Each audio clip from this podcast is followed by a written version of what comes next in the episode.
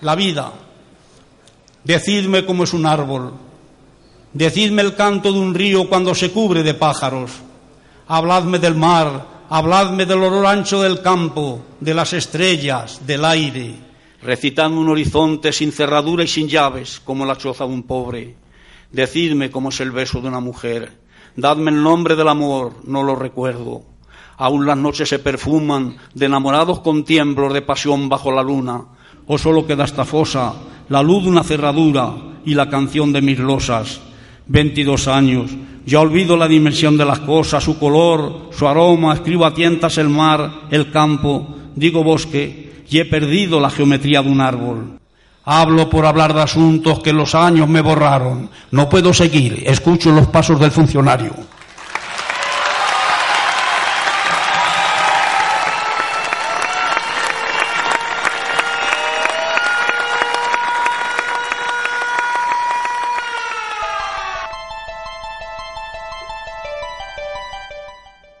Salud compañeros, esto es Alerta Roja, el programa de la Juventud Rebelde, la Juventud Comunista, emitiendo desde el Centro Solidario de Cuellar. ¿Y que extraemos en este, en este décimo ya programa de Alerta Roja? Vamos a comenzar hablando de esa reforma que pretende impulsar el Partido Popular, la reforma de bases de régimen local para acabar con la institución, con el municipalismo, con los ayuntamientos. Pero no se lo vamos a permitir. Además, en este apartado del programa haremos una entrevista al compañero Jesús, concejal por Izquierda Unida en el ayuntamiento de, de Babón.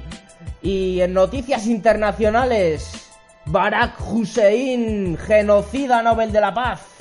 Vamos a dar motivos para que te sienten en la Corte Penal Internacional, con hechos, con nombres.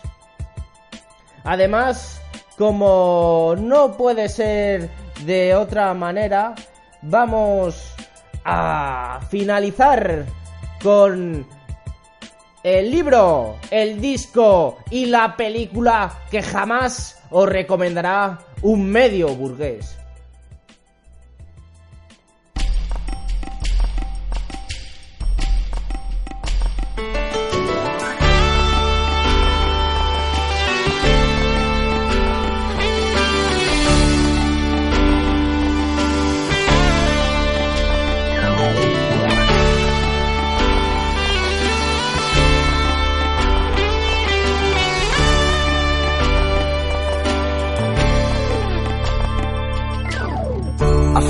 20 años vivías atrapado en el gris, otro tiempo, otro color, y te esperaban impacientes en casa, te habían cogido y nadie sabía si vendrías hoy. El tiempo ha pasado, las cosas han cambiado, quizás respira mejor, pero corremos delante de los mismos. Y es que pasado el tiempo, hay quien no envejeció, y es que vivimos atrapados en azul. Atrapados en azul. Atrapados en azul. Ellos me protegen de ti, de ellos, ¿quién me va a proteger? Atrapados en azul, atrapados en azul.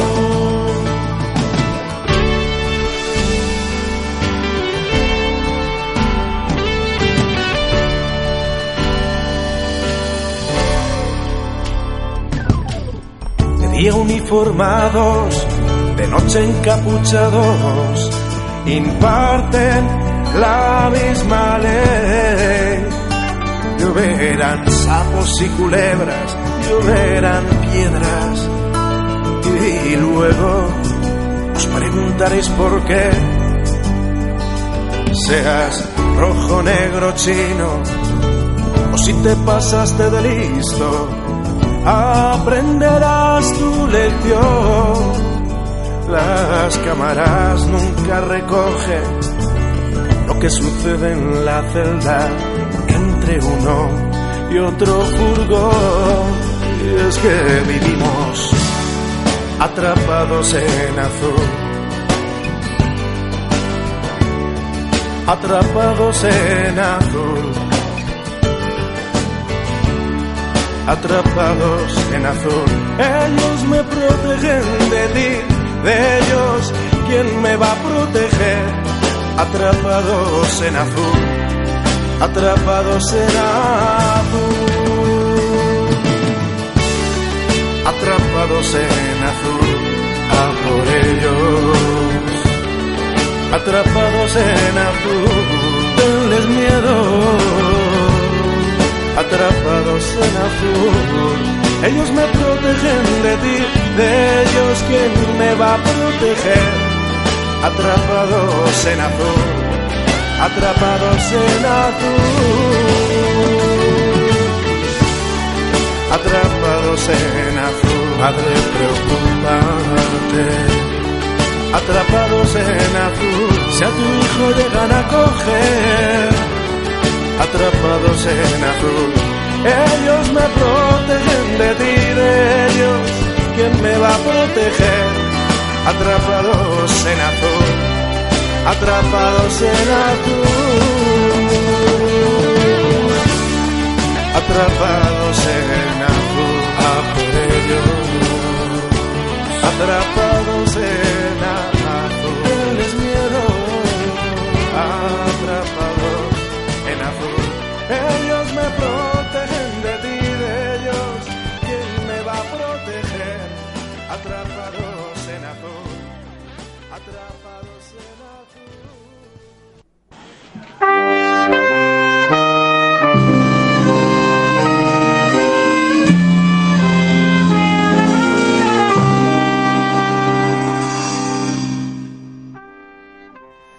si hablamos de Mariano Corleone, esta sintonía nos viene muy bien, por supuesto. Y vamos en esta primera parte del programa a profundizar en esa anteproyecto de ley de bases de régimen local, que la práctica se traducirá en reducir el ya escuálido mínimo poder que tienen los ayuntamientos para poder decidir. Hay que decir que los ayuntamientos son la primera institución que tienen los ciudadanos y que por lo tanto debería de ser la que más mimemos, más cuidemos y más importancia demos. Y ya más allá de restarla poder, le habría que dar más.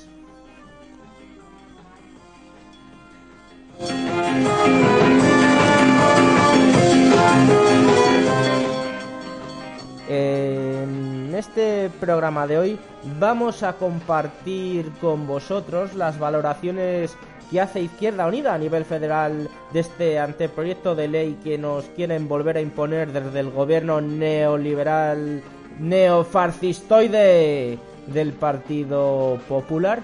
Y después vamos a poneros una entrevista con el compañero Jesús, concejal de Izquierda Unida en un pequeño ayuntamiento, un pequeño municipio en la provincia de Valladolid, el municipio de Babón.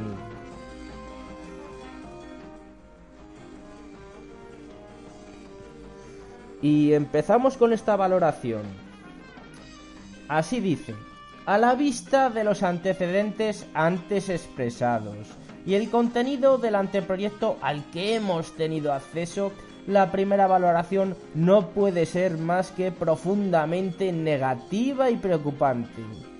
En primer lugar, la reforma prevista bajo la excusa de adecuar la ley de bases de régimen local a la de estabilidad presupuestaria lo que hace es atacar los principios constitucionales de autonomía local y suficiencia financiera. Se utiliza esta reforma para dar una vuelta de tuerca al municipalismo español, limitando su capacidad política y de gestión, limitando el contenido constitucional del principio de autonomía local y eliminando la definición constitucional de los ayuntamientos como parte del Estado. En definitiva, establece una jerarquía entre administraciones que en ningún caso viene reconocida en la Constitución y que rompe con la definición de la estructura territorial del Estado. Y es curioso, ¿verdad? Esto de que rompe con la estructura administrativa territorial del Estado. Porque estos siempre están salvando España, ¿no? Porque siempre se está rompiendo. Y ahora resulta que nos la rompen ellos. En consecuencia, avanza en la dirección contraria a lo que han sido tradicionalmente las reivindicaciones de Izquierda Unida. Más autonomía, claridad competencial y más financiación.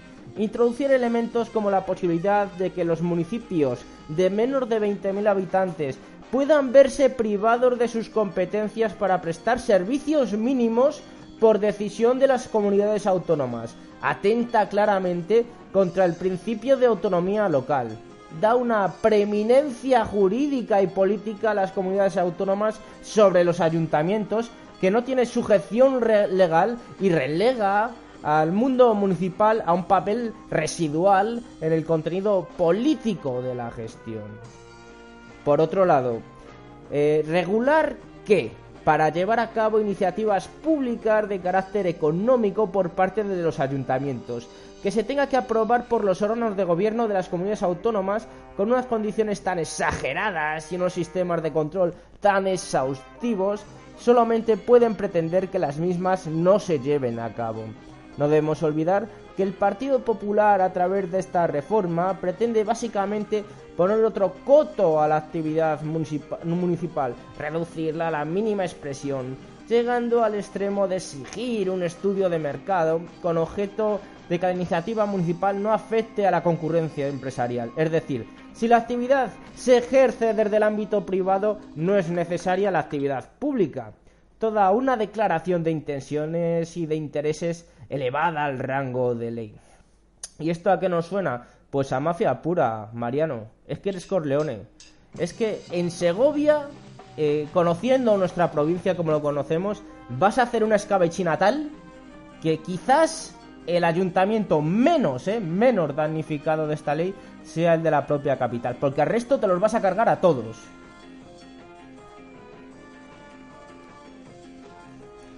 Y valgan dos ejemplos para ilustrar el trasfondo de una reforma que lejos de ser una mera adecuación legislativa a la normativa estatal, lo que hace es modificar el modelo constitucional de la estructura territorial del Estado, relegando a los ayuntamientos al mero papel de delegaciones de las comunidades autónomas y del Estado sin contenido político, sin capacidad de gestión, más allá de lo que decidan las otras administraciones. A nuestro juicio, este proyecto vulnera lo establecido en el artículo 142 de la Constitución española y en caso de ser aprobada habría que cuestionar tanto política como jurídicamente su constitucionalidad. En segundo lugar, el anteproyecto presentado realiza una radical modificación sobre el marco competencial municipal, reduciéndolo de un modo lamentable y reservando a los ayuntamientos prácticamente las competencias relativas al mantenimiento de la ciudad. O sea, se queda reducido todo a oficios. En tal sentido, hay que señalar que desaparecen expresamente cualquier referencia a las competencias en materia de educación y de sanidad que vienen contempladas en el actual texto. Se eliminan las relativas a igualdad de la mujer, protección del medio ambiente o vivienda, entre otras. Asimismo, se elimina la disposición transitoria segunda de la actual Ley de Bases de Régimen Local que contiene una cláusula competencial residual que ha permitido que los ayuntamientos hayan podido realizar políticas en otras materias además de las estrictamente definidas. Se incorpora el principio de una administración, una competencia, pero no después de un análisis de quién y cómo debería ejecutarlas, sino simplemente eliminando la posibilidad de que los ayuntamientos puedan ampliar su ámbito de actuación en materias de interés para los ciudadanos se olvida la gran experiencia de gestión local en muchas materias como empleo, vivienda, igualdad de oportunidades, prevención de la salud, educación infantil, etc. Y se obvia conscientemente de que hoy existen estructuras estables de gestión cuya única alternativa prevista en la ley es su desaparición, ya que prohíbe la realización de otras competencias distintas a las señaladas legalmente. O sea, que lo que existía a nivel institucional, que funcionaba un poquito, eran ciertas instituciones próximas al municipalismo. Y esas seguramente, porque así lo hablamos con el compañero al que hicimos la entrevista, el compañero Jesús, sean las primeras en caer. Por tanto, en vez de avanzar en la línea de construir ayuntamientos más fuertes, con más competencias y mayor capacidad de gestión, se va en la dirección contraria, intentando alejar la política de los ciudadanos y convirtiendo a los ayuntamientos en rehenes políticos de otras administraciones y abriendo la puerta aún más, si cabe, al clientelismo partidista y trato arbitrario. En tercer lugar, y en contra de la posición política que ha venido manteniendo siempre Izquierda Unida, se refuerza el papel de las diputaciones provinciales, estructuras obsoletas. Bien, y como decíamos, en contra de lo que Izquierda Unida ha venido propugnando, se refuerza el papel de las diputaciones provinciales, estructuras obsoletas, cuestionadas políticamente en muchos casos e inútiles una vez que existen las comunidades autónomas. Se le refuerza en detrimento de las mancomunidades o consorcios constituidos voluntariamente por los ayuntamientos en el ejercicio de esa autonomía local. El que las diputaciones puedan realizar servicios mínimos de los ayuntamientos de menos de 20.000 habitantes por decisión autonómica significa darles un papel político incomprensible, ajeno a estructuras a la estructura territorial del Estado y que solo se puede entender por razones ocultas, no explicitadas, o sea, como el programa político que vienen ellos eh, imponiéndonos y que es el que ni siquiera sus votantes han votado, el famoso programa en B del Partido Popular. Nosotros seguiremos defendiendo la desaparición de las diputaciones provinciales y la asunción de sus competencias por las comunidades autónomas, ya que en este momento sus funciones se suplantan, se confunden y en muchos casos se duplican. No puede ser creíble el discurso del PP contra las supuestas duplicidades administrativas y que se opte por reforzar las diputaciones provinciales, salvo que el objeto final no sea otro que debilitar a los municipios, cuya autonomía molesta.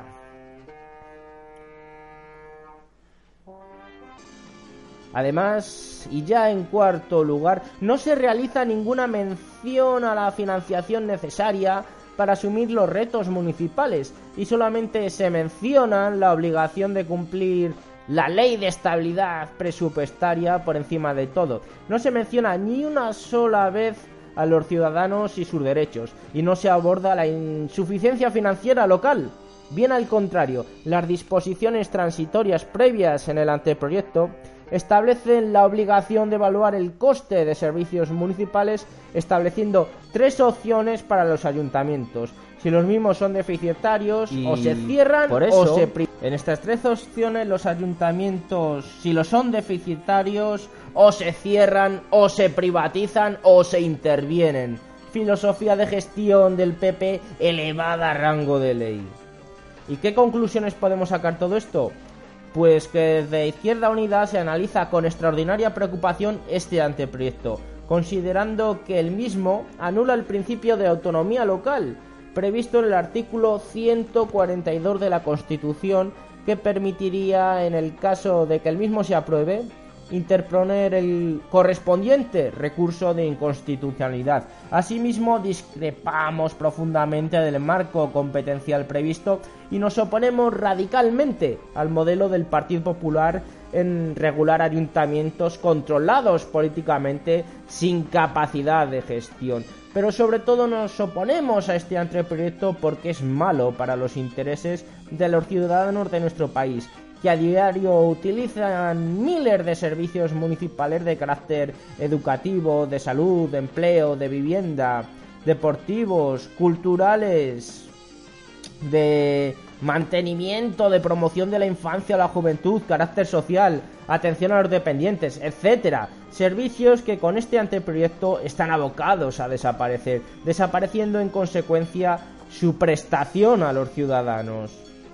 Esta contrarreforma supone un paso más en el objetivo del PP de debilitar el Estado, de reducir el espacio de lo público, en esta época de crisis provocada por otros que no han sido los ayuntamientos españoles, esta propuesta de reforma provocará más pobreza, más desigualdad y menor cohesión social.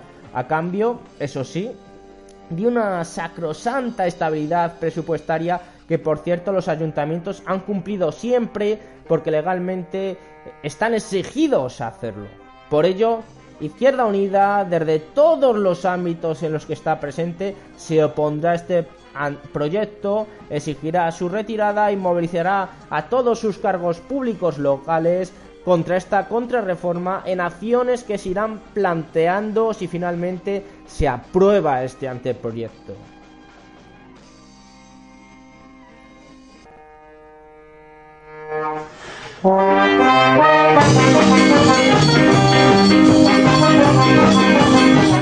Y como más claro nos queda todo esto, os lo puedo asegurar, es después de escuchar la entrevista que tenemos a continuación con el compañero de Izquierda Unida, Jesús Concejal en el Ayuntamiento de Babón.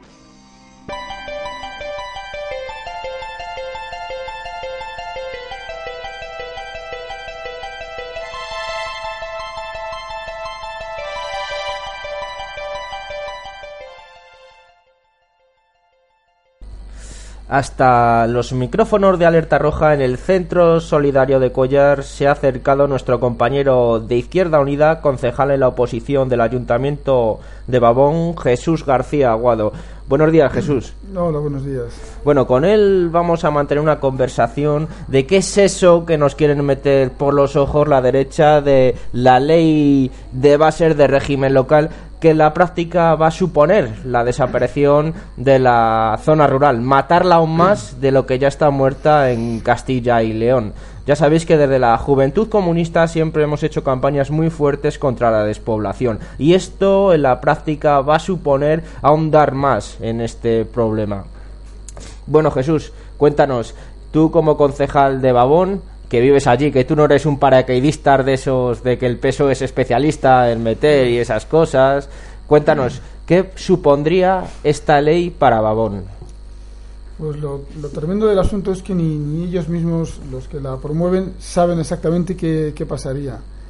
Eh, yo no sé exactamente si es eh, son eh, mandatos de la derecha desde Madrid, porque en realidad la justificación es para un ahorro económico, la crisis obliga a, tomar medidas que nadie quiere hacer, pero al final todo el mundo hace cosas que no quiere hacer, pero en concreto de los pueblos pequeños de esta zona que yo conozco, el, el, supuesto ahorro económico por el cual es el motivo por el que se hacen estas se toman estas medidas esta nueva ordenación del territorio en realidad no en los casos los casos que yo conozco no supondrían ningún ningún ahorro. En el caso concreto de, Babón eh, los cinco concejales eh, tres del PP y dos de Izquierda Unida ahí el, gasto por asistencia a plenos por ejemplo es nulo no hay ningún euro eh, no se cobra ninguna cantidad y el secretario que tenemos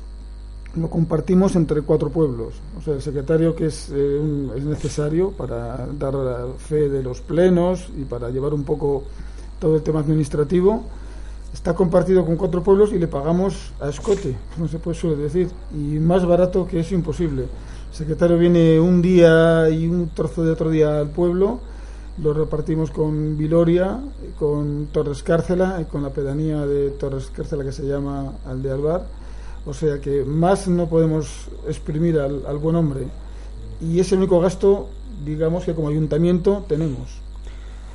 Y es, eh, muy, muy, muy, muy pequeño.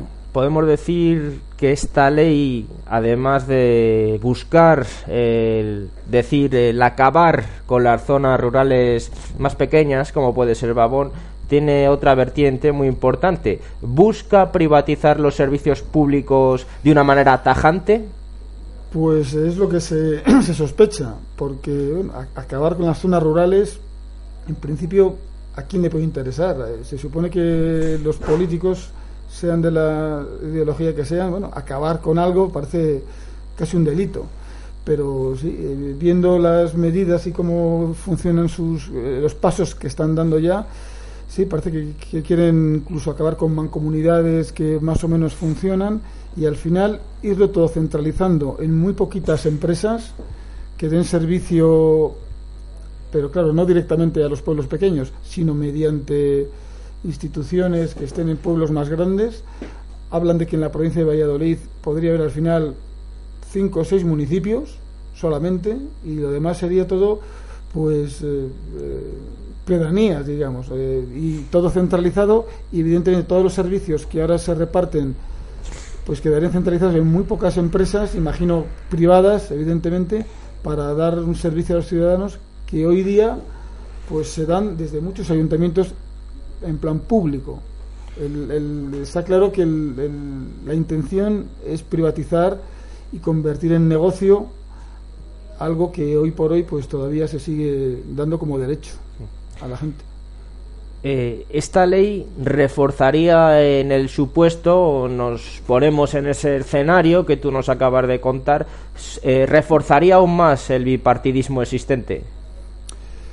Pues sí, primero porque la ley electoral está como está y dependiendo y con la, eh, la nueva forma de enfocar la política en el que las diputaciones, la diputación volvería a ser protagonista absoluto de todo. Y la Diputación todos los cargos son políticos y elegidos a dedo, normalmente de personas que a lo mejor ya no están en la política activa, pues los dos partidos hegemónicos y en Castilla y León con bastante diferencia a favor del PP serían los que mandarían y manejarían pues todos los las instituciones que dependieran de la Diputación y todos los servicios que la Diputación ahora pues tomaría casi en, exclusiva. Hablando de diputaciones, ya lleva un tiempo, digamos, en boga eh, el tema de las diputaciones. Como bajo tu experiencia como concejal de Izquierda Unida, aunque sea en la oposición, eh, ¿qué opinión te merecen las diputaciones? ¿Son necesarias? las diputaciones llevan ciento y pico años funcionando y está claro que la labor que hacen cierta labor que hacen, alguien lo tiene que hacer, que es redistribuir la riqueza a ayuntamientos pequeños. en una provincia como Valladolid, en la, capital, el municipio, el ayuntamiento de la capital, pues acapara las dos terceras partes de la población y de los recursos económicos, vía impuestos y vía tasas. Muchos pueblos pequeños, vía impuestos propios, impuestos, pues el impuesto del automóvil, el IBI de las viviendas, dada la poca población, pues apenas recaudarían lo suficiente para poder dar, revertir en los ciudadanos, en los pocos ciudadanos que van quedando, pues no habría, digamos, eh, remanente suficiente de, dinero. Las diputaciones hacen una labor de, digamos, redistribuir a nivel provincial la riqueza y a las zonas donde no recaudan suficiente, mediante planes provinciales, se les, se les reparte y algo, algo toca y se reparte por número de habitantes, por necesidades esa labor alguien tendría que hacerla. Se puede, evidentemente, eh, formando parte de la Junta de Castilla y León, nos costaría mucho una consejería de. Mm, se pondría el nombre que se eligiera, pero de una consejería de la Junta se podrían redistribuir a nivel provincial o regional por los recursos. Pero, claro, las diputaciones existen mucho antes que las autonomías. Ciento y pico años las diputaciones y la autonomía y la Junta, pues 30 años escasamente por ahí. Entonces, eh, en muchos casos también se, suplantan eh, eh, responsabilidades. hay temas en los que se duplican asuntos. Entonces, las diputaciones podrían desaparecer tranquilamente, pero tiene que ser su labor sustituida por otra por otro organismo que no tenga los vicios que tienen las diputaciones, que son y no es porque lleve ciento y pico de años funcionando, sino son vicios pues de enchufismo político mm, que podría ocurrir si dependiera de la Junta, por ejemplo, pero sería más difícil porque la Junta de Castilla y León al fin y al cabo es nuestro gobierno regional y podría ser controlado porque eh, los políticos que eh, actúan en la Junta de Castilla y León son elegidos directamente, se someten a, votación, mientras que los cargos de la Diputación, hoy por hoy, pues mm, no se eligen de una forma tan directamente democrática.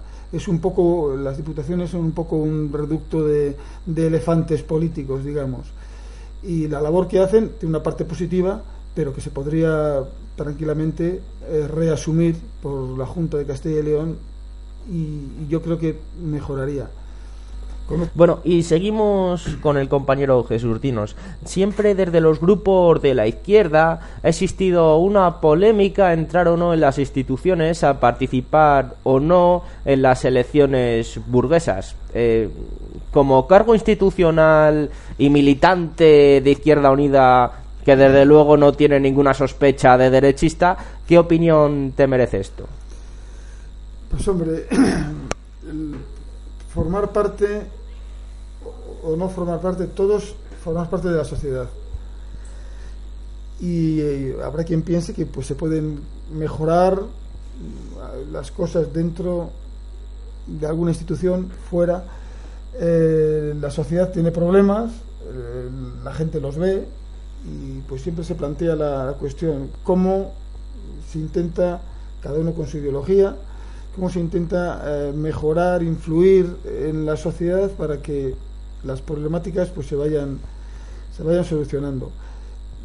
Eh, los partidos anarquistas de siempre en general pues eh, quieren un tipo de revolución que acabe con todas las instituciones burguesas porque es verdad que casi todas las instituciones que conocemos iglesia estado la diputación que decíamos antes pues tienen muchos siglos, muchas de ellas. Son lo que llamaríamos poderes fácticos poderes, del Tienen muchos siglos, todas, son las instituciones con las que nos gobernamos ahora. Tienen muchos siglos y la verdad es que sus orígenes han sido muy poco democráticos y muy poco sociales. Eh, la Iglesia, el Estado, los reyes, el antiguo régimen eh, feudal, pues siempre han sido unos grandes enemigos, digamos, de, de las personas. Han aprovechado siempre pero bueno, las instituciones han, se supone que han evolucionado y que de alguna forma ahora dejan, eh, se abren un poco a la participación.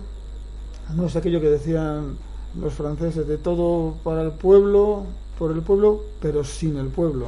y realmente la labor de Izquierda Unida en esas instituciones, cuando está dentro de esas instituciones, tiene que decir, sí, todo para el pueblo, pero con el pueblo. que esos mecanismos que hagan que la gente, que haya un poder popular importante, ¿no? que acceda a esas instituciones de alguna manera. Resumiéndolo, es... Eh, siempre el pueblo, la gente, digamos, más sencilla, ha estado al margen del poder siempre ha sido dominada, siempre ha sido utilizada. Pero claro, eso también genera mucha pasividad y una especie como de sensación de que aguantar, resignarse y, poco más se puede hacer. La labor, digamos, de Izquierda Unida, en este caso de la, izquierda, es intentar mentalizar a la gente que aunque sea más, más trabajoso, más sacrificado a veces, pero el, adquirir la conciencia de que la gente tiene un poder y un poder que es al que deberían estar sometidos los demás poderes.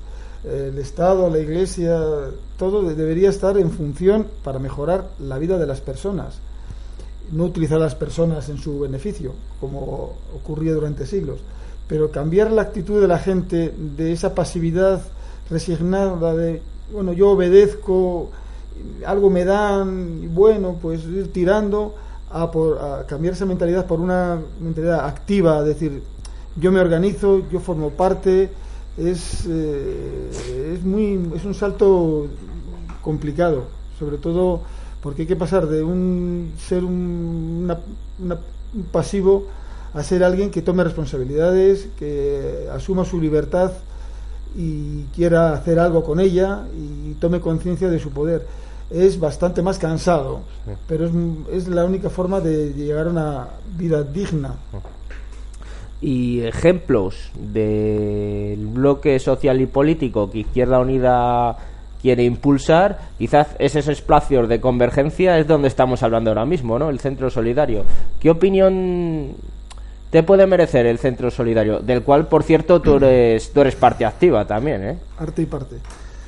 Bueno, pues eh, todas estas iniciativas que han salido del descontento de, la gente, de la gente en general, a estas instituciones, a los partidos políticos, que juegan a, que la gente tenga la ilusión de que ya sí participa y, somos activos y somos protagonistas de algo, eh, es muchas veces una ilusión. Y los partidos políticos no son tan cerrados como el sistema feudal, pero también se nota muchas veces en muchas cuestiones que es un- una especie de paripé donde ellos siguen funcionando como los nobles antiguamente, casi con derecho de pernada, casi, digamos, y engañan al pueblo, le hacen a veces creer que forma parte de algo y en realidad las cosas siguen muy parecidas. Y este descontento del que hablaba, pues de que la gente ya se va dando cuenta, pues ha dado lugar hace una serie de años a iniciativas al margen de los partidos, de todos los partidos, al margen de todos, movimientos pues de indignados, de gente con muchos problemas que solo, solo han empezado a, quejarse o a intentar ser activos cuando han visto las orejas al lobo, como se suele decir, cuando ha, habi- ha habido unas situaciones ya tan dramáticas eh, que se ha visto claramente que ni los partidos mayoritarios ni las instituciones pues dan respuesta a los ciudadanos. Y eso es lo que llamamos poder popular, lo que hay que ir creando, ¿no? Esas redes de solidaridad, de compañerismo que se tienen que ir tejiendo entre los de abajo para llegar arriba, ¿no? Para llegar al poder y realmente poder transformar la sociedad, ¿no? Sí, en principio para, para enfrentarse un poco a los poderes como están ahora y luego llegar a ser el poder también. Bueno, eso ya sería otro capítulo, ¿no? Pero primero, desde luego, ser un contrapoder, al menos ser un poder que pueda eh, influir en el poder que hay, que puede influir para que sean eh, las, las políticas y las economías un poquito más al servicio de la gente. La economía es para la gente, no es la gente para la economía. Eso un poco, ¿no? Socializar, ¿no? Exactamente. Bueno, eh, para despedirnos, como hacemos con todos nuestros invitados, eh, lo que vamos a hacer es hacerte un par de preguntas, ¿no? Eh, la primera es que te despidas de nuestros oyentes como tú decidas. Pues nada, eh, gracias por, por estar ahí, los pocos o muchos que hayáis estado escuchando. Y nada, que esto es una lucha día a día. eh, esperemos que, que sirva para ir poco a poco cambiando a- algunas actitudes. Y nada, que la- cada uno, cada uno tiene que, que ser responsable de su, de su propia dignidad. Y la segunda, ya que nos hemos encontrado con un fan de Dylan, como este Ah. modesto locutor, que nos recomiende una para ponerla y así poder despedirle elegantemente, como se merece. Pues viene muy, muy al pairo de lo que hemos hablado. La canción de los tiempos están cambiando. Que la cantaba hace 50 años, han pasado 50 años y siguen cambiando. No sé si han cambiado mucho o poco desde el año sesenta y tantos que Dylan lo cantaba, pero el mensaje es el mismo. Para que los tiempos cambien y cambien para mejorar, cambien un poco para bien, hay que, hay que seguir ahí. Pues reciba un fraternal abrazo el compañero Jesús y todo el pueblo de Babón. Come gather round people wherever you roam and admit that the waters around you have grown and accept it that soon you'll be drenched to the bone. If your time to you is worth saving, then you better start swimming or you'll sink like a stone. Or the times they are a changing.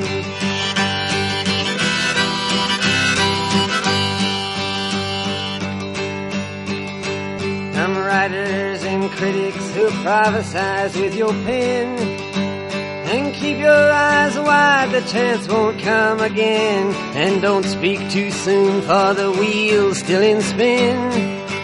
And there's no telling who that it's naming. Was the loser now will be later to win, for the times they are a changing.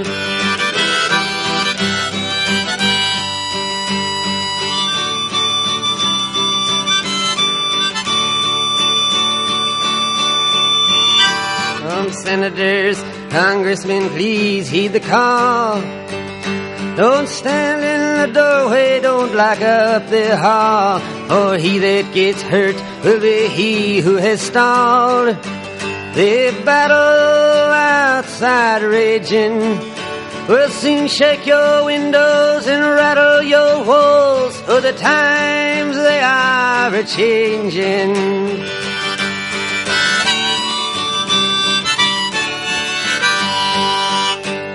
Mothers and fathers throughout the land. And don't criticize what you can't understand. Your sons and your daughters are beyond your command.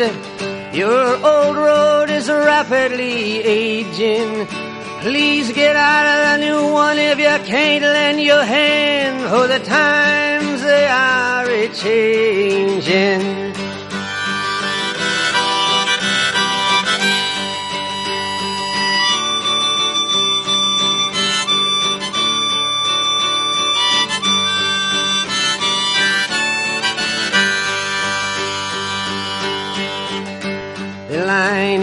The curse it is cast. The slow one now will later be fast, as the present now will later be past. The order is rapidly fading, and the first one now will later be last, for the times they are a changing.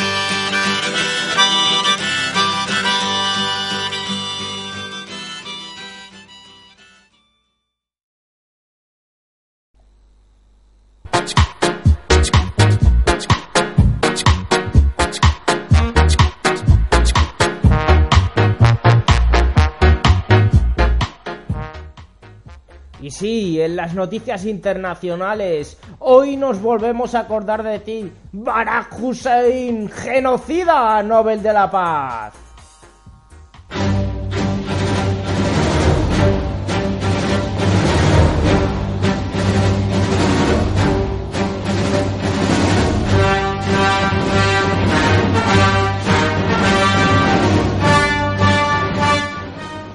Porque hoy, con nombres, con apellidos, con hechos, vamos a decir por qué en la Corte Penal Internacional tienen que tener una silla preparada ya con tu nombre.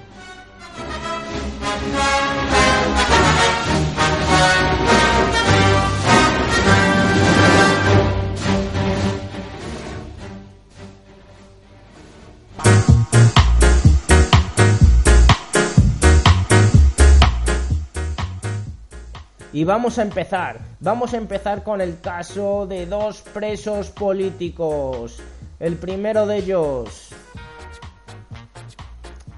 Jeremy Hammond, que ha sido condenado a 10 años de prisión.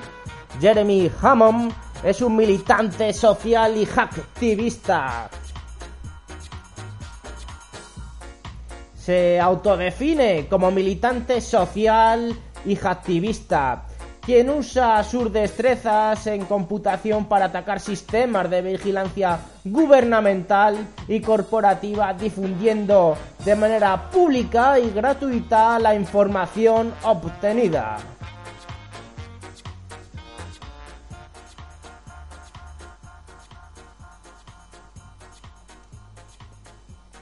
Afirma que de ninguna manera el accionar de un hacker puede reemplazar el activismo social, sino que lo complementa como una, una herramienta de acción directa. En una conversación con el periodista Chris Hedges, quien lo visitó en la cárcel una semana antes de que fuera dictada la condena, Jeremy Hammond se identificó como anarco-comunista que lucha contra la autoridad del Estado centralizado y las corporaciones explotadoras. Su objetivo es construir colectivos basados en la asociación libre, el consenso, la ayuda mutua, la autosuficiencia y la armonía con el medio ambiente enfatizó la importancia de cortar los lazos personales con el capitalismo y participar en la organización de protestas masivas, huelgas y boicot. Considera que hackear y difundir la información obtenida son herramientas efectivas para revelar las horribles verdades del sistema y así poder resistir. Mencionó la fuerte influencia que tuvieron en su formación las viejas luchas anarquistas de Alexander Bergman y Emma Goldman.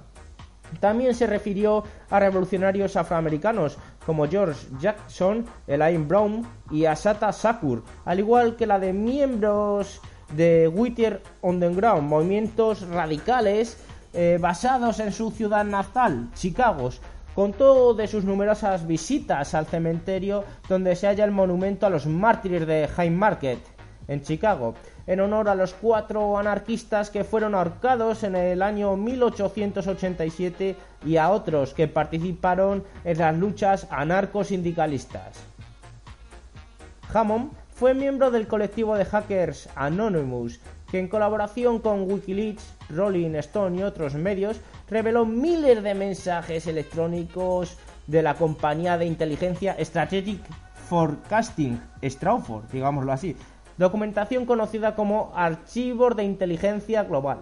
Los documentos revelaron el espionaje interno de opositores, incluyendo activistas de Occupy Wall Street, eh, una conspiración para asociar a la activista y periodista Alexa O'Brien con Al Qaeda. Otra de las revelaciones más notorias surgidas de los correos electrónicos de Stratford se refería a la injerencia de Estados Unidos en asuntos internos de Venezuela. Pues bien, Barack Hussein, ¿qué tienes que decir a todo esto? La mierda te salpica. Y cuando él salió de tribunal, tras escuchar la sentencia, dijo el gobierno celebra mi condena y encarcelamiento, deseando que este sea el punto final de la historia. Asumo la responsabilidad de mis acciones, declarándome culpable. Pero ¿cuándo responderá el gobierno por los delitos que ha cometido? La pregunta de Hammond resuena en Nueva York y en el mundo a pesar de la mordaza que lo intenta silenciar. Bye.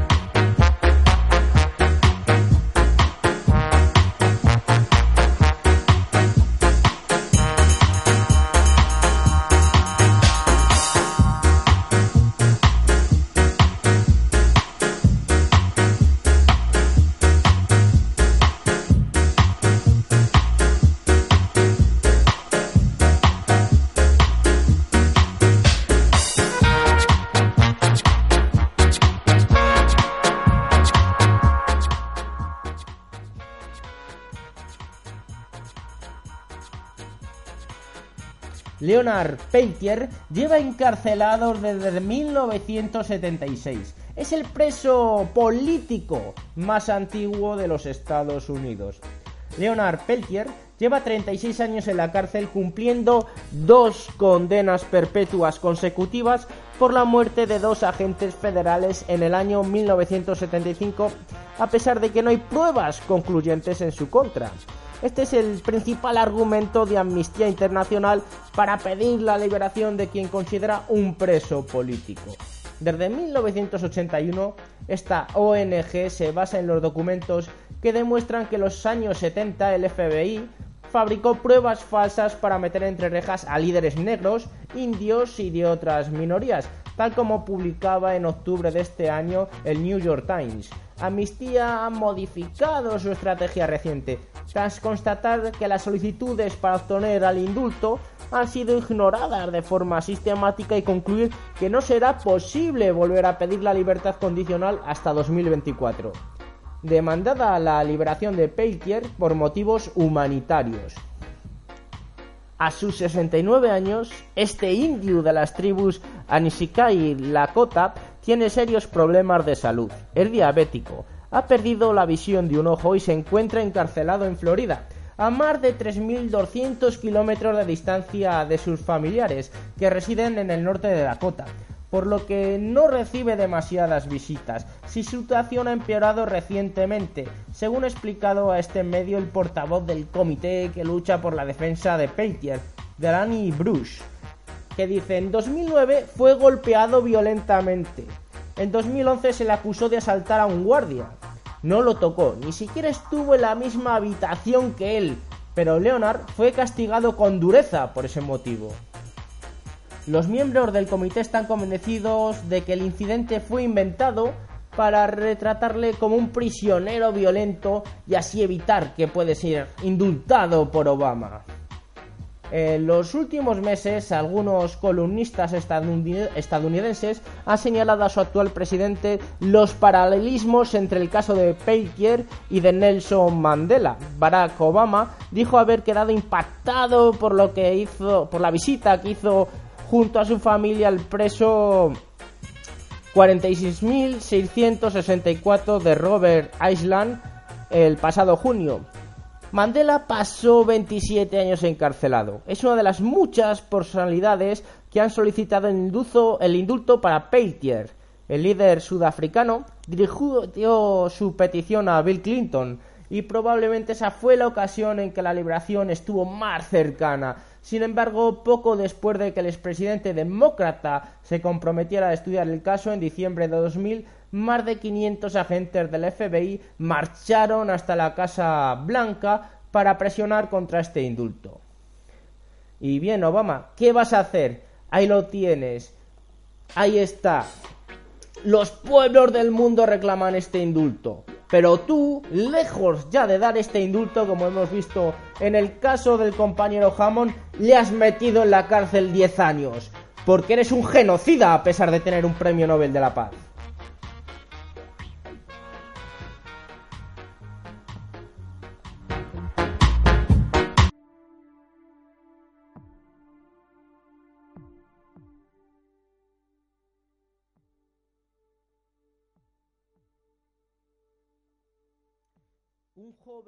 Negro tiroteado y sin seguro médico en Estados Unidos. Las armas de fuego son la principal causa de muerte accidental para los jóvenes negros en Estados Unidos. A Paul le acababan de meter cuatro tiros con una pistola de bolsillo Tech 380 cuando conoció a John Jun Lee, un joven sociólogo amante del hip hop y del jitsu jitsu brasileño.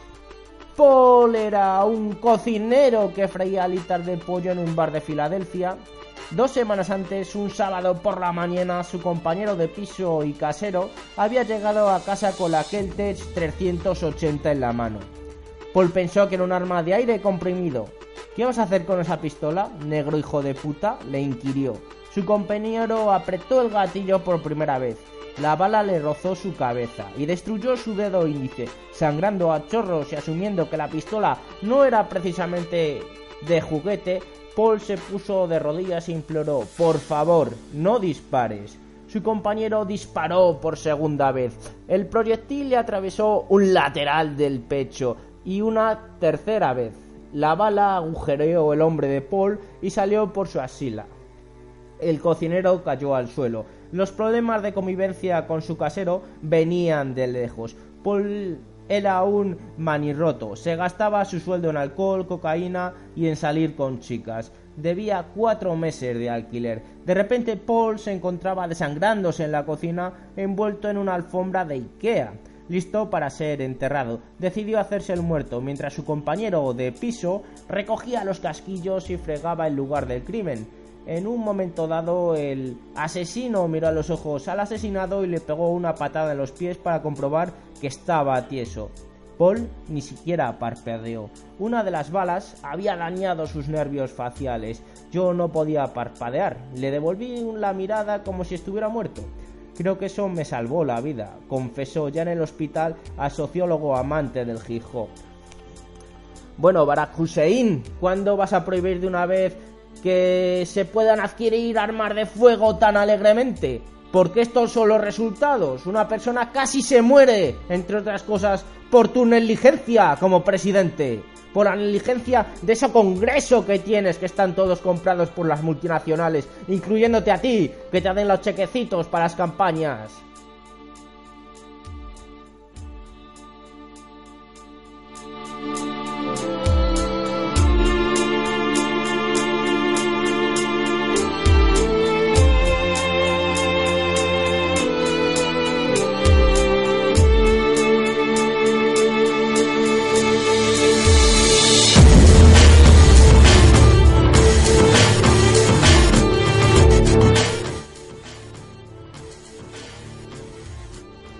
Pero Barack Hussein, esto no ha terminado, porque una serie de informes recientes dan cuenta de la terrible situación de los menores detenidos en cárceles de Estados Unidos, a pesar de que la Corte Suprema de Justicia declaró inconstitucional la cadena perpetua para menores de edad. 29 de los 50 estados aún la mantienen vigente y asciende a 2.500 el número de jóvenes en esa situación. Porque en la actualidad en los Estados Unidos se encuentran cumpliendo cadena perpetua sin posibilidad de escarcelación casi 2.500 menores. 79 de ellos tienen menos de 14 años, según cifras de Human Rights Watch. A su vez, casi dos tercios de estos menores son de origen afroamericano o latinos y varios llevan más de una media vida encerrados. El número se completa con que son 175 son niñas. En mayo de este año, la Corte Suprema de Estados Unidos declaró inconstitucional la cadena perpetua a menores de edad. Esta es la tercera decisión sobre esta materia que toma el grupo de nueve magistrados en los últimos años, avanzando así en una legislación diferente para el trato de menores en situación de delito. La Corte abolió en 2005 la pena de muerte como sanción posible para los jóvenes que delinquen, salvando a 50 niños que a los que se había aplicado esa pena. Y en 2010 declaró inválida la pena perpetua para 130 menores sin delitos de sangre. A pesar de estos fallos, actualmente 29 de los 50 estados que componen la Unión Americana mantienen vigentes leyes que habilitan condenar a menores de edad a cadena perpetua. Estos distritos no diferencian entre homicidas adultos y menores. Allí la ley todavía establece la cadena perpetua para el homicidio, con independencia de la edad del criminal. Esto es y puede seguir siendo así porque el alto tribunal se pronunció solo respecto al caso concreto de dos menores de 14 años, Evan Miller y Kuntrell Jackson. Sin embargo, este tipo de sentencias sientan jurisprudencia a futuro. Eh, espero que la mayoría de los convictos tengan nuevas sentencias y admito que esta nueva decisión puede hacer que los estados cambien las condenas por su cuenta o modifiquen sus leyes, sostuvo Brian Stevenson, abogado de ambos menores. Bueno, Barack, eh, Hussein, te vamos a llamar también Hussein, genocida, que eres un genocida.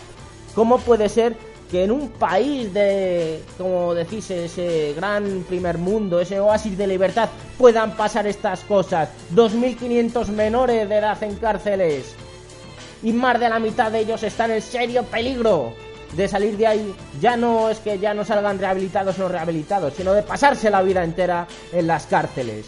¿No te da vergüenza?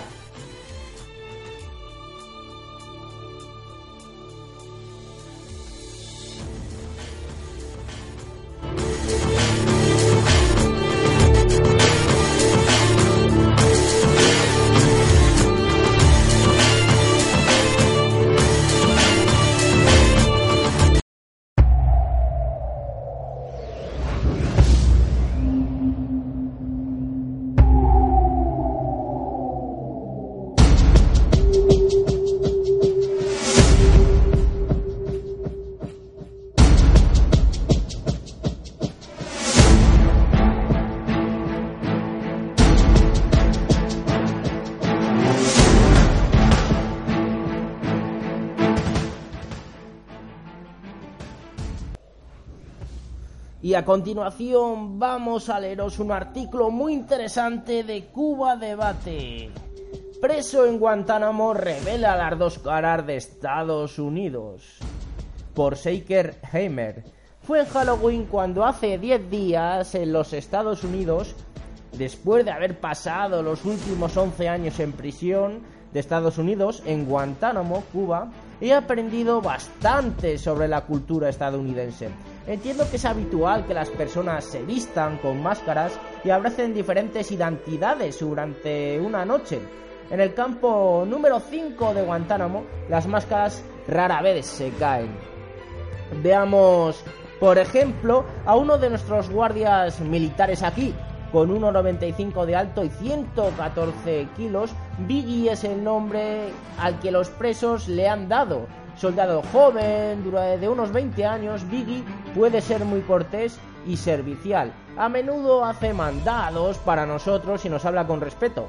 Pero Biggie es también el más brutal de los guardias. En febrero de este año, mis compañeros de prisión en Guantánamo y yo comenzamos una huelga de hambre para protestar por el encarcelamiento indefinido sin cargos. Yo también rutinariamente he participado en estas protestas pacíficas negándome a salir de mi celda o a ir a la zona de recreo. Un procedimiento conocido como Forced Cell Extraction, extracción forzada de la celda, se utiliza para transportar a los presos que protestan. Una extracción típica comienza con el equipo de FC golpeando mi cara contra el suelo. Cuatro hombres me agarran las piernas y los brazos y un quinto toma mi cabeza. El líder del equipo pone mis pies y mis brazos junto a mi espalda en un solo punto, mientras los otros guardias presionan sobre mí en ese mismo lugar con todo su peso. Como veis, muy humano todo este trato, ¿eh? Hussein, muy humano, Barack Obama Hussein. Eres un genocida de puta madre.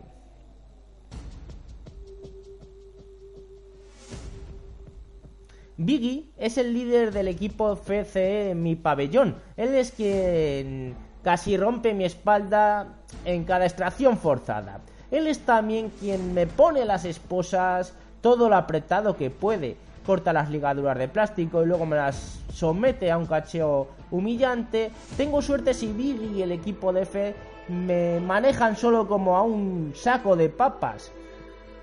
Recientemente le pregunté a Biggie sobre esta contradicción de su personalidad. Su única respuesta es él simplemente hace lo que le dicen. A menudo reflexiono sobre cómo Biggie refleja las contradicciones de su país. Los funcionarios estadounidenses electos me han tildado a mí y a otros prisioneros aquí como lo peor de lo peor. Nos llaman terroristas. Sin embargo, a pesar de estas afirmaciones, no he sido acusado de un crimen ni se ha presentado ninguna prueba que apoye mi encarcelamiento estos años largos. De hecho, la administración de Bush y de Obama han ordenado mi liberación. Por supuesto, Guantánamo no me define. Llegué aquí atado de manos y pies y con unos extraños espejuelos cubriendo mis ojos y esperando la muerte. Hasta ese momento había sido solo un profesor de inglés, un traductor, un voluntario de un grupo humanitario residente en Gran Bretaña, un marido y padre de cuatro hijos. Yo sé quién soy. Pregunto al pueblo estadounidense cuál es el verdadero rostro de su país. ¿El bueno o el malo? Rezo para que los estadounidenses no sigan permitiendo este tipo de actitudes, porque son brutales, atroces en nombre de esa seguridad que dicen encarnar y bajo esa paraguas que quieren meternos a todos. Sueño con que van a encontrar la fuerza para desafiar pacíficamente el poder y espero que en sus acciones muestren más humanidad que la que nosotros hemos visto. Eh, pues bueno, Barack Obama Hussein, genocida Nobel de la Paz. Mm, acabamos de ver eh, unos hechos con nombres, como hemos dicho al principio, nombres, hechos, situaciones por las cuales tú y algunos miembros de tu administración debéis ser juzgados en la Corte Penal Internacional como criminales de lesa humanidad, sin ningún tipo de vacilación. Eh, y no es ninguna broma, como, como acabamos de ver. Eres un genocida. Y cuando aquí te llamamos el genocida Nobel de la Paz, es por cositas como las que acabamos de contar. Pero en Estados Unidos, digámoslo así, no todo es penar. Siempre hay un motivo, un motivo o algo que ya hemos dicho en más de una ocasión que lo tenemos que intentar, que es encontrar esa buena noticia. Y en esta ocasión la encontramos en Seattle. ¿Qué ha pasado en Seattle?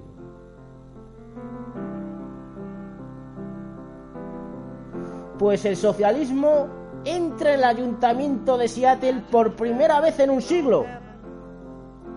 El capitalismo ha fallado al 99%, con lemas como estos, Kamasa Sawat, inmigrante india de 41 años, será la primera concejala socialista y marxista de Seattle en la historia moderna, tras desbancar en unas ajustadas elecciones al demócrata Richard Conlin, que llevaba 16 años en el cargo.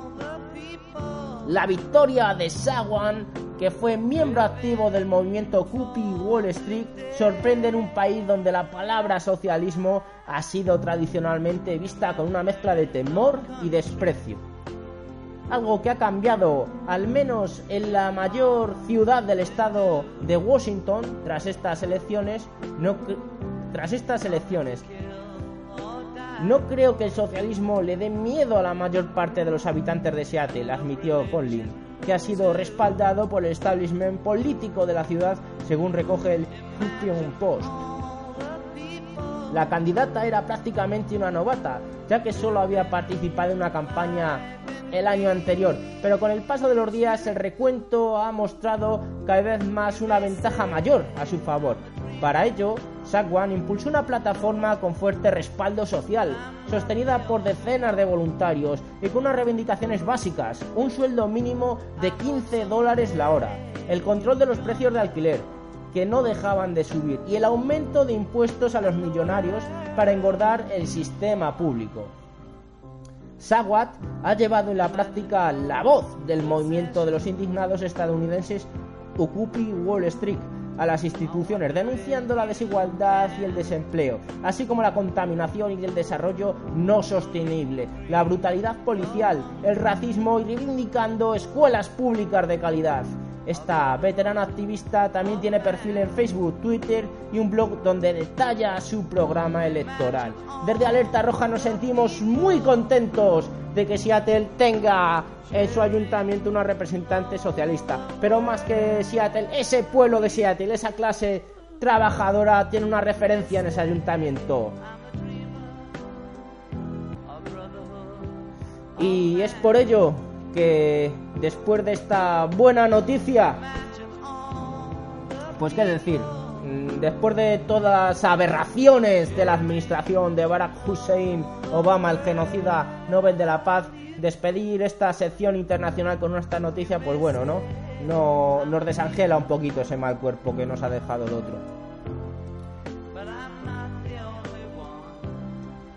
A continuación os dejaremos con la sección del libro, la película y el disco que jamás os recomendará un medio burgués.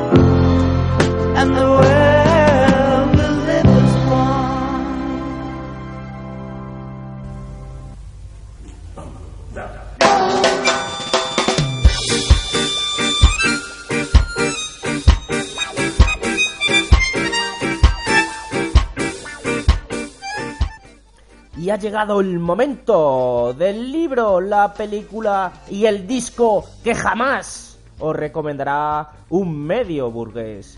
Y vamos a comenzar por el libro, pero antes de empezar os voy a decir que hoy nada de lo que os recomendemos tiene desperdicio, porque es canelita fina, canelita en rama. Bueno, pues vamos a empezar por ese libro. ¿Y qué libro os traemos hoy? Pues un clásico por excelencia, ¿no? Eh, algo que engancha desde que ves la, el título o la propia portada. Se trata de la otra historia de los Estados Unidos, de Howard Zinn. En esta ocasión nos recomendamos el título que edita Iru, porque entre otras cosas le tenemos aquí, en el Centro Solidario, así que leerle os sale gratis, no tenéis excusa, ¿eh? Os vamos a leer un extracto de una crítica de Ramón Pedregal Casanova que escribió para el diario Gara, y se titula así, Lo que usted posiblemente no sabe de Estados Unidos. El libro titulado La otra historia de Estados Unidos de Howard Zinn quizás sea el más importante que el lector del solar ibérico pueda leer sobre el nacimiento, transcurrir en la historia y pasado inmediato presente, se podría decir, de semejante país. El autor declara su interés por sacar a la luz todo aquello que pertenece a las gentes trabajadoras, pasando de principio a fin por situaciones explosivas, luchas declaradas, rebeliones generalizadas y locales. El mundo oculto tras la imagen de libertad, poder y riqueza que han vendido las multinacionales. Howard busca la verdad histórica observando la lucha de clases, las razones objetivas, los hechos para el desarrollo social conforme se ha venido dando desde Colón hasta nuestros días. Frente a la concepción que entraña el título que Kissinger dio a un libro, La historia es la memoria de los estados, Howard Zinn declara, mi punto de vista al contar la historia de los Estados Unidos es diferente. No sabemos aceptar la memoria de los estados como cosa propia. Las naciones no son comunidades y nunca lo fueron. La historia de cualquier país, si se presenta como si fuera la de una familia, disimula terribles conflictos de interés entre conquistadores y conquistados, amos y esclavos, capitalistas y trabajadores, dominadores y dominados por razones de raza y sexo.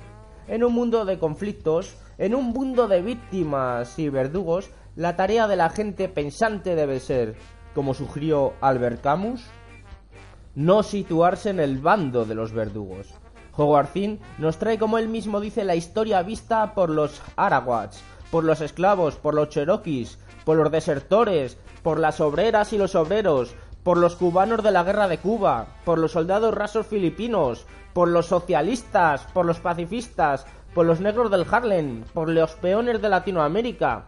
Si usted quiere saber lo que pasó y pasa en la historia de Estados Unidos, escuche el grito de los pobres, viene a decir y es que un poco más allá en el libro entero se oye como una alarma la voz de los que no han tenido voz.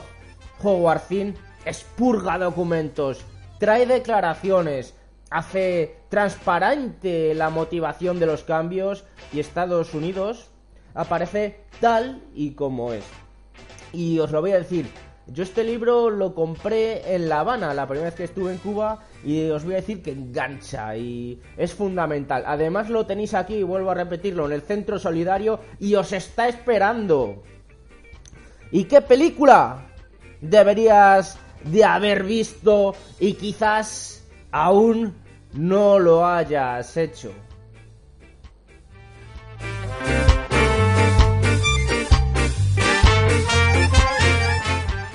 Pues se trata de también La lluvia, de Ciervo Yain, una película del 2010, española, por cierto. Eh, ¿De qué nos trata esta película? Una película muy interesante, ¿eh? porque habla, tiene un trasfondo muy interesante de la guerra del gas, de Bolivia. Cochabamba, Bolivia, año 2000. Sebastián y Costa se han propuesto hacer una película sobre Cristóbal Colón y el descubrimiento de América. Mientras que Sebastián, el director, pretende desmitificar el personaje presentándolo como un hombre ambicioso y sin escrúpulos, a Costa, el productor, solo le importa ajustar la película al modesto presupuesto del que disponen. Precisamente por eso elige Bolivia, por ser uno de los países más baratos y con mayor población indígena de Hispanoamérica. La película se rueda en Cochabamba, donde la privatización y venta de agua a una multinacional siembra entre a la población un malestar tal que hallará en... eh, tal, eso, ¿no? Hablamos. Tal que... Sí, indígenas. La película en Cochabamba donde la privatización y venta de agua a una multinacional siembra entre la población un malestar tal que esta tallará la tristemente famosa guerra del Gardel que hemos, hemos o dicho y por la que se enfrentan de nuevo al acero y la pólvora de un ejército moderno. Pero esta vez no se lucha por el oro, sino por el más imprescindible de los elementos vitales, por el agua. Bueno, y esta película, como os hemos dicho, es fundamental, entre otras cosas, por ese trasfondo ¿no? que tiene de la guerra del gas. Y vamos a hablar de música.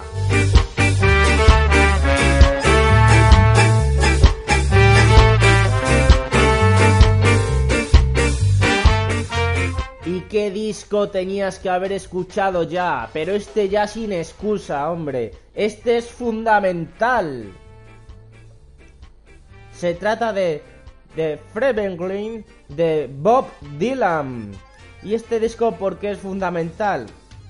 Pues porque incluye entre sus temas, que son todos fantásticos, una canción que os va a sonar un poquito, Blowing in the Wind, soplando el viento, que quizás sea la canción más famosa de Dylan y que prácticamente a la salida del álbum este tema ya se convirtió casi un clásico de la música norteamericana y también en el mundo entero. El álbum está editado el 27 de mayo del 63 este tema, Blowing in the Wind, es descrito como una canción protesta que contiene una serie de preguntas retóricas sobre la paz, la guerra, la libertad, no haciendo referencia a ningún evento específico. En el 99 fue introducido en el Grammy Hall of Fame y en 2004 la revista Rolling Stone la consideró la mejor decimicuarta canción de todos los tiempos. En junio de 1962, la canción fue publicada en la revista Singhound con comentarios de Dylan que decía, creo que entre el gran número de criminales que existe se pueden contar los que vuelven la cara cuando ven el mal y saben que es el mal. Yo no tengo más que 21 años y sé que han hecho ya demasiadas guerras. Ustedes, los que tienen más, lo deberíais saber mejor aún. Ahora la mejor forma de responder a las preguntas de la canción es exponerlas.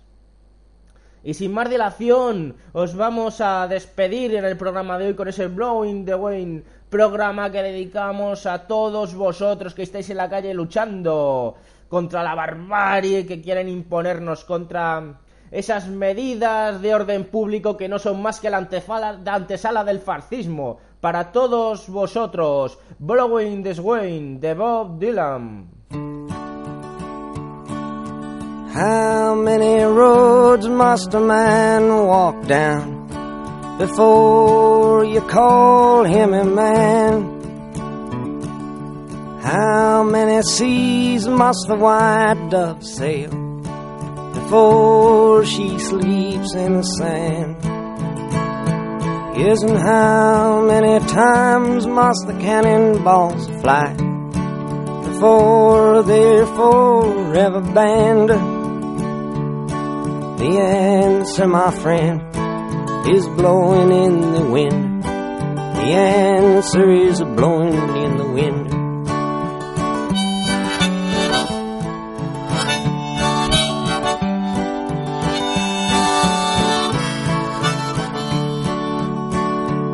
Yes, and how many years can a mountain exist before it is washed to the sea? Yes, and how many years can some people exist before they're allowed to be free?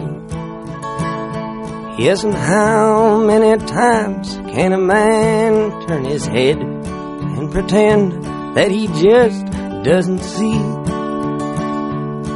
The answer, my friend, is blowing in the wind. The answer is blowing in the wind.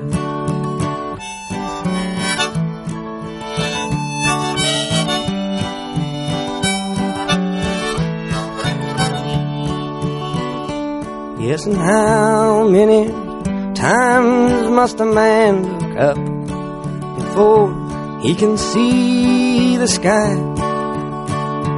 Yes, and how many ears must one man have before he can hear people cry? Yes, and how many deaths will it take till he knows that too many people have died? The answer, my friend, is blowing in the wind.